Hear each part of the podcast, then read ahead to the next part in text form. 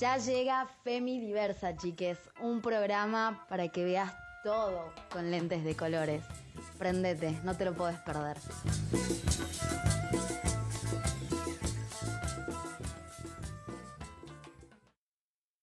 Buena gente, ¿cómo andamos? Día de lucha, día feminista y día de podcast. Así es, hoy largamos con este nuevo proyecto. Acá les habla Yulai, mucho gusto y los acompañaré en todo este recorrido caleidoscópico. Empezamos en un uno a uno, más o menos íntimo, a hablar en este 8M sobre IBE. IBE que nos suena a pañuelos verdes, a marchas con las pibas, a grito, a alerta.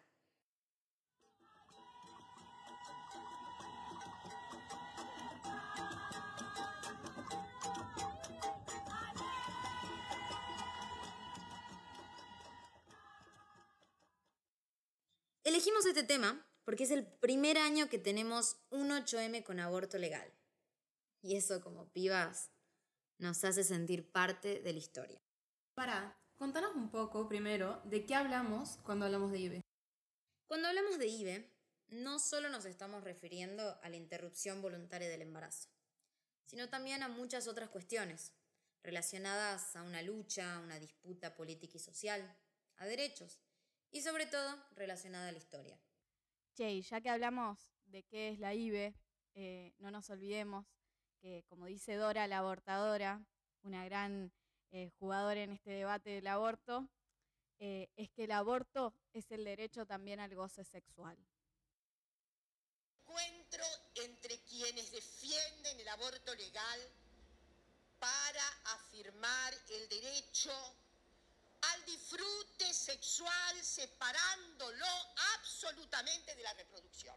Es un derecho humano fundamental que tiene que sernos dados a las mujeres. Hablando de esta historia, se suele pensar que la lucha por el aborto legal comenzó cuando se materializó en el pañuelo verde. Pero las voces vienen gritando desde mucho antes. De hecho, desde los 60. Las mujeres, en un contexto de historia, se vienen organizando detrás de este reclamo. Reconocemos también la lucha en este túnel del tiempo feminista de la Comisión por el Derecho al Aborto, la CODEAB, que se creó en marzo de 1988 y funcionó hasta el 2008, cuando sus integrantes se referenciaron en la campaña nacional por el derecho al aborto legal, seguro y gratuito. Hey pero no te olvides de la importancia que tuvo la inserción del misoprostol en la demanda por el derecho al aborto legal, seguro y gratuito. De hecho, creo importante acá eh, resaltar el laburo que hicieron las compañeras feministas y lesbianas por la descriminalización del aborto, que fue fundamental. También recalcamos acá un poquito el libro que recomendamos, así como, como quien no quiere la cosa, eh, todo lo que querés saber sobre cómo hacerte un aborto con pastillas. Es fundamental acá el precedente que sienta eh, a la hora de ver el aborto autogestionado de las mujeres como una práctica que va a comenzar a darse con el miso, ¿no? Es una movida a full de las figuras como Luli Sánchez y las compañeras.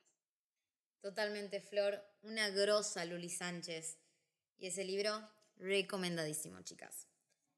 Pero ahora si vamos al surgimiento en sí de la campaña como una institución, debemos decir que no existe desde siempre. Esta historia se remonta al año 2003 y 2004, donde sus cimientos aparecieron en el Encuentro Nacional de Mujeres realizado en Rosario.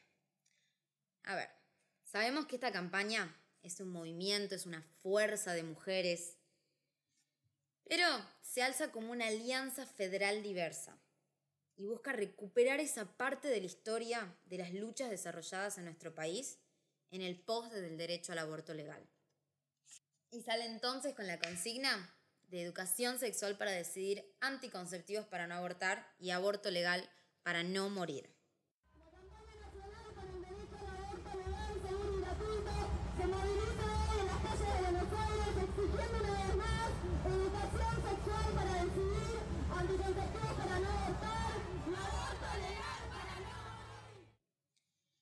Tarde, esta campaña acompañó de manera colectiva la presentación del proyecto de interrupción voluntaria del embarazo, la que hoy conocemos como IBE o Ley 27610, sosteniendo que el aborto es una causa justa para recuperar la dignidad de las mujeres y con ella la de los seres humanos, porque todos tenemos derecho a vivir una vida plena y sin violencias. Y seamos sinceros, hoy en día, seas antiderecho o feminista, ¿quién no conoce la campaña? Si la campaña nacional impulsó el derecho a decidir, ¿quién nos entregó entonces el pañuelo verde que hoy es nuestro símbolo de lucha? La ONG Católicas por el Derecho a Decidir Argentina fue la que repartió los pañuelos verdes. Lo hicieron por primera vez el 16 de agosto de 2003 en el Encuentro Nacional de Mujeres en Rosario. Aquel entonces no existía un lema ni logo, eh, solo había consignas amplias. Aborto, derechos sexuales, derechos reproductivos y anticoncepción por el derecho a decidir.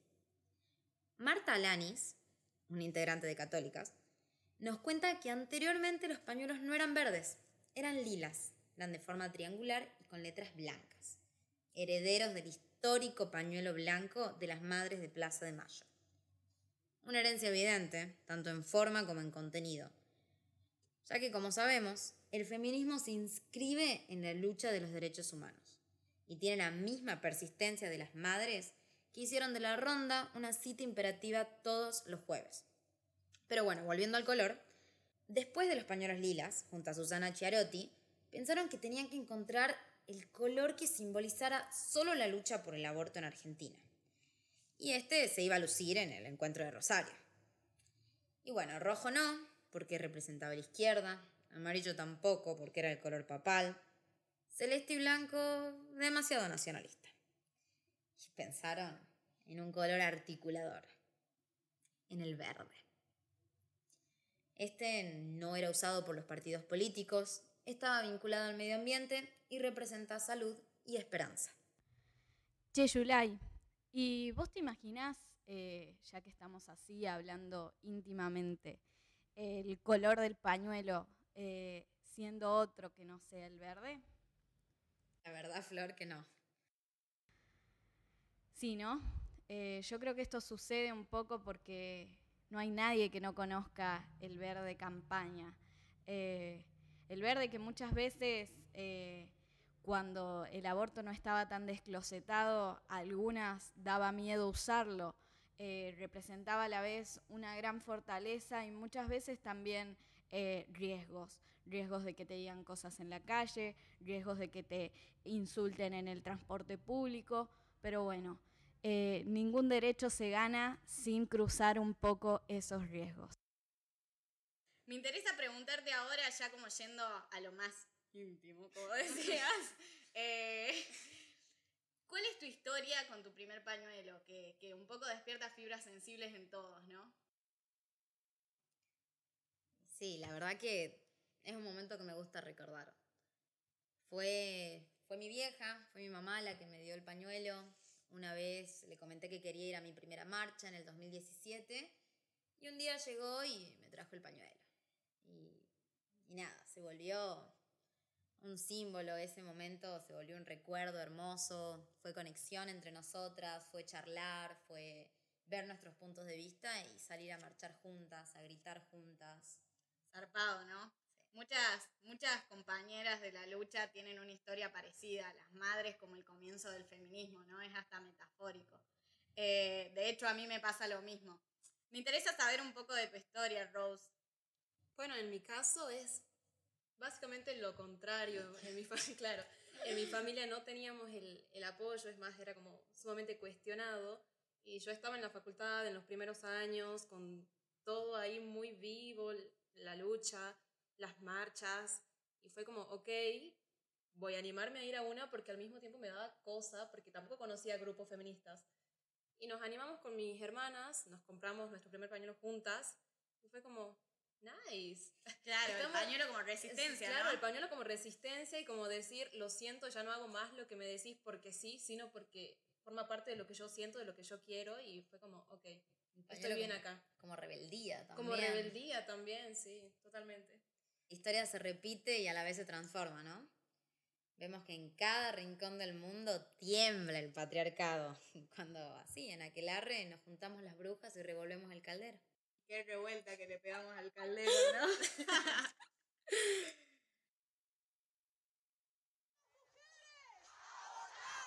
Las solteras. Ahorramos. Las casadas.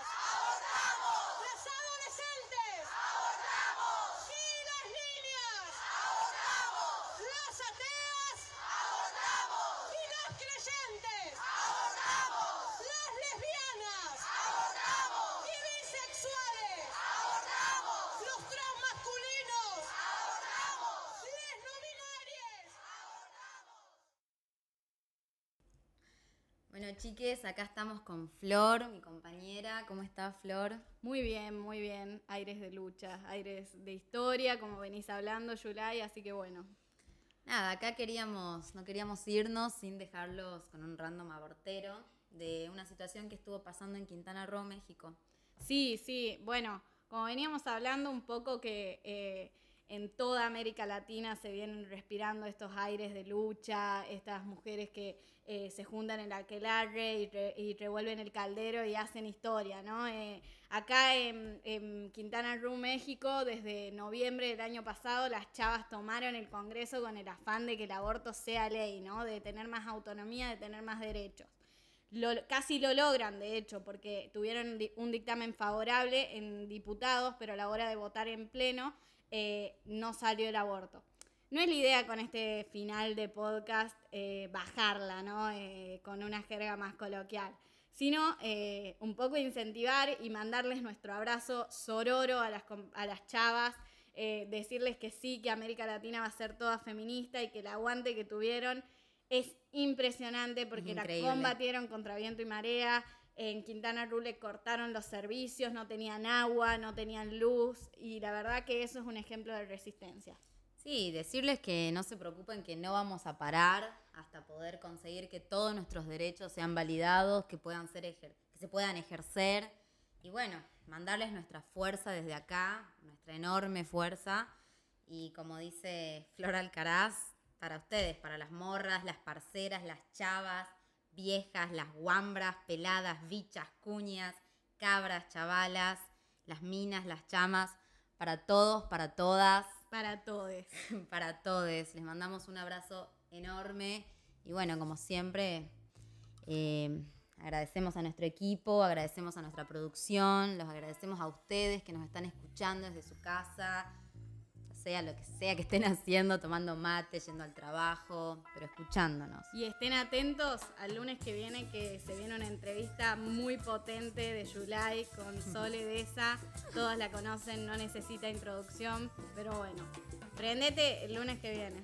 No se lo pueden perder, chiques. Nos vamos, nos vamos a la lucha.